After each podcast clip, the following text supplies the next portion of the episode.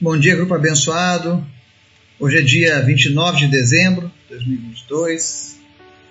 Estamos aqui com o nosso nossa quarta parte do nosso estudo sobre sermos libertos do pecado. E hoje nós vamos falar sobre um outro tema também muito recorrente nas nossas vidas: o desejo de revidar o pecado com o pecado.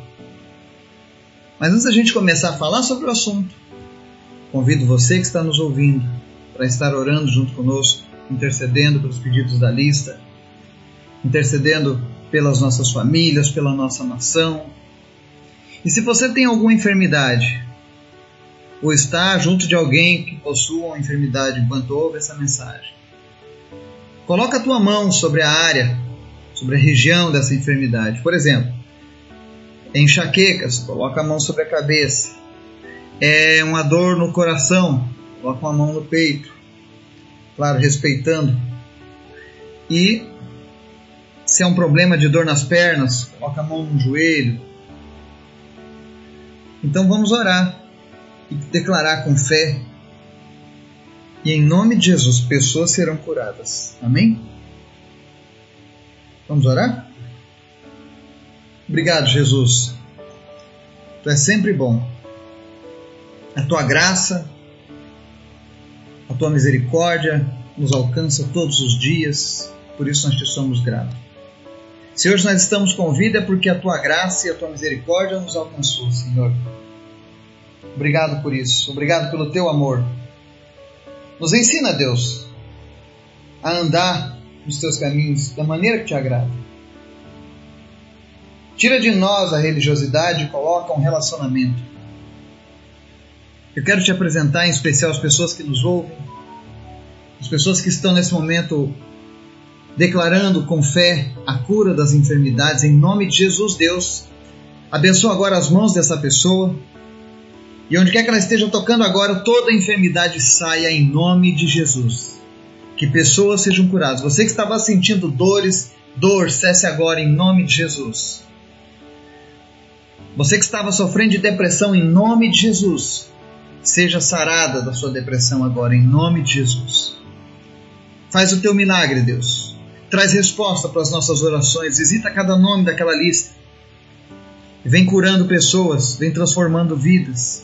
Olha para as crianças que estão enfermas na nossa lista. Olha para os adultos, para os idosos. Em nome de Jesus, faz aquilo que só tu podes fazer, Pai. Cura-nos, Fala conosco, nos salva, Senhor. Nos dá certeza da salvação, alcança vidas nessa hora, em nome de Jesus. Vem despertar, Senhor, aqueles que estão adormecidos para cumprirem os teus propósitos.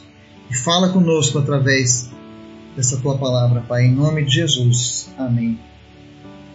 Texto base de hoje está lá em Mateus capítulo 5, diz assim, verso 38. Vocês ouviram o que foi dito: olho por olho e dente por dente. Mas eu digo: não resistam ao perverso. Se alguém o ferir na face direita, ofereça-lhe também a outra. E se alguém quiser processá-lo, tirar de você a túnica, deixe que leve também a capa. Amém? Existe uma frase muito conhecida de Martin Luther King Jr. que diz assim: se mantida a política do olho por olho, dente por dente, acabaremos todos cegos e desdentados. É sempre o tempo certo para fazer a coisa certa. E esse texto de hoje ele diz respeito a uma questão muito natural do ser humano, que é a questão da vingança. Ela apela à nossa carne. Sempre que alguém nos machuca ou faz algo contra nós, nos ofende, a tendência natural da nossa carne é querer revidar, é querer dar o troco e mostrar para a pessoa como é se sentir como você e eu nos sentimos. Então, por causa disso, a gente acaba dizendo ou fazendo alguma coisa contra essas pessoas na esperança de que a gente possa conseguir algum alívio. É assim que funciona a vingança. É assim que funciona nos vingar e pecar. Quer ver um exemplo? Considera um casal, casado. E aí um cônjuge fez algo para magoar o outro. Pode ser uma palavra ofensiva durante uma briga, ou pode ser uma infidelidade conjugal. A outra parte o outro cônjuge. Ele tem escolha sobre como reagir.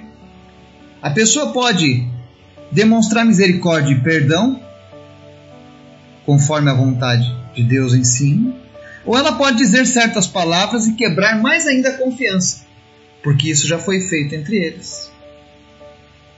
E não é só casais, pais e filhos, amigos. Quando alguém vem contra você com algo terrível, a resposta nunca é você responder na mesma altura.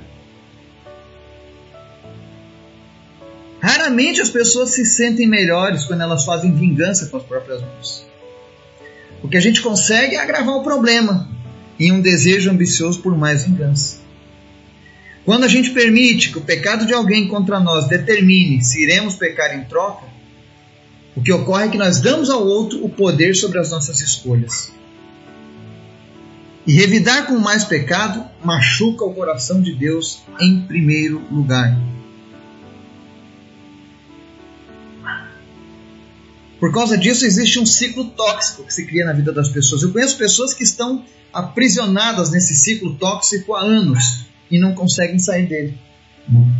Porque esse ciclo te machuca e faz você machucar as pessoas à sua volta. Você sofre por conta do pecado de alguém e acaba pecando contra Deus por conta disso. E muitas vezes, talvez a pessoa nem fique magoada com o que você fez para ela não existe uma garantia de que quando você revide alguém na mesma altura, você vai machucar essa pessoa como ela te machucou. É um engano na nossa mente achar que se rebaixar o nível das outras pessoas que nos machucaram vai nos trazer conforto de verdade. Isso nunca acontece. O que ocorre é piora da situação.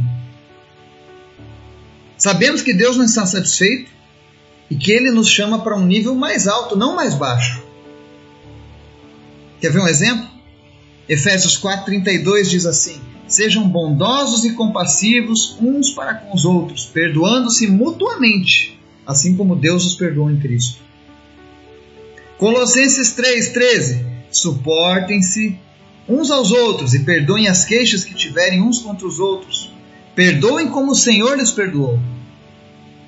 E 1 Pedro 3, verso 9: Não retribuam mal com mal nem insulto com insulto, ao contrário, bendigam, pois para isso vocês foram chamados, para receberem bênção por herança. Deus nos chama para um nível maior de relacionamento. Então, qual seria a nossa postura? Ao invés de revidar, se a gente dissesse para nós mesmos: Eu não irei revidar, porque eu não vou pecar contra Deus. Nós precisamos aprender a permitir que o nosso amor e devoção a Deus nos preserve de revidar com mais pecado. Todo mundo está passando por algo em diferentes épocas da vida. Situações que nos causam grande mágoa, que nos levam a fazer coisas que nunca pensávamos que poderíamos fazer. Às vezes, tudo que a gente precisa fazer quando isso acontece é nos afastar, perdoar e orar pela pessoa que nos magoou.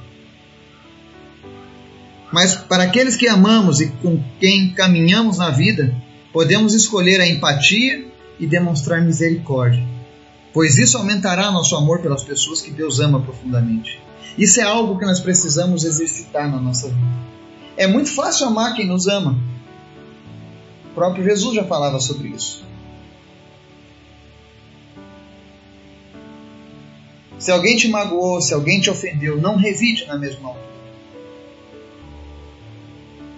Coloque o teu amor a Deus em primeiro lugar. Isso não vai te mostrar que você é uma pessoa fraca. Pelo contrário, te fará cada vez mais forte no Senhor. E não importa o mal que as pessoas fizeram contra nós. A palavra de Deus diz que minha é a vingança, assim diz o Senhor. É Deus quem toma as nossas dores, quando a gente escolhe honrar Ele em primeiro lugar. Que nós possamos aprender a retribuir o mal com o bem a ofensa com a misericórdia.